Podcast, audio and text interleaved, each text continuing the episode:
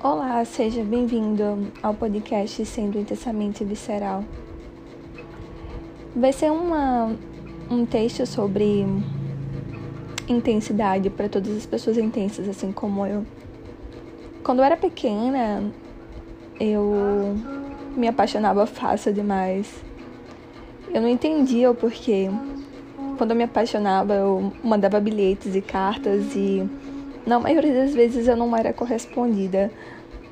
Quando eu cresci, eu continuei sendo do mesmo jeito quando eu era criança. Eu me apaixonei, me entreguei. Eu fui eu. E por uns momentos eu me questionei porque eu sofria demais, sabe? Por ser intensa demais, grande demais e por o mundo não caber dentro de mim. Eu senti que eu era uma extraterrestre porque o mundo meio que esqueceu um pouco disso, sabe? Meio que as pessoas se acostumaram com o medo, o medo do amor, o medo da entrega, o medo do sentimento recíproco. E eu pensei, olha, não dá pra mim. Eu não quero mais ser intensa, eu desisto dessa vida.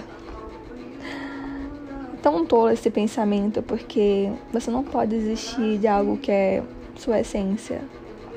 Óbvio que você não vai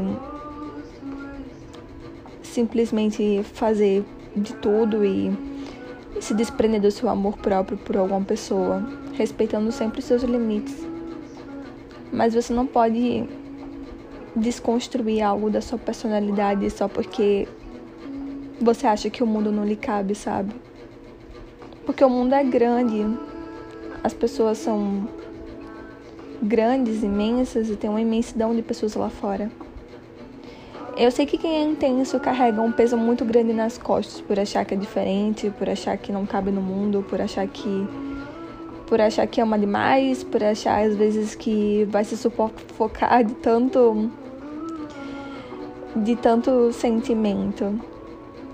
Mas não faça isso de uma dor, de um de uma sobrecarga, sabe? Acolha, se acolha, se aceite e entenda que é um privilégio nascer num mundo onde, por mais que as pessoas estejam assustadas, você ainda tem muito que dar. E por mais que às vezes seja frustrante não se sentir pertencente a algo, você não precisa pertencer a alguém.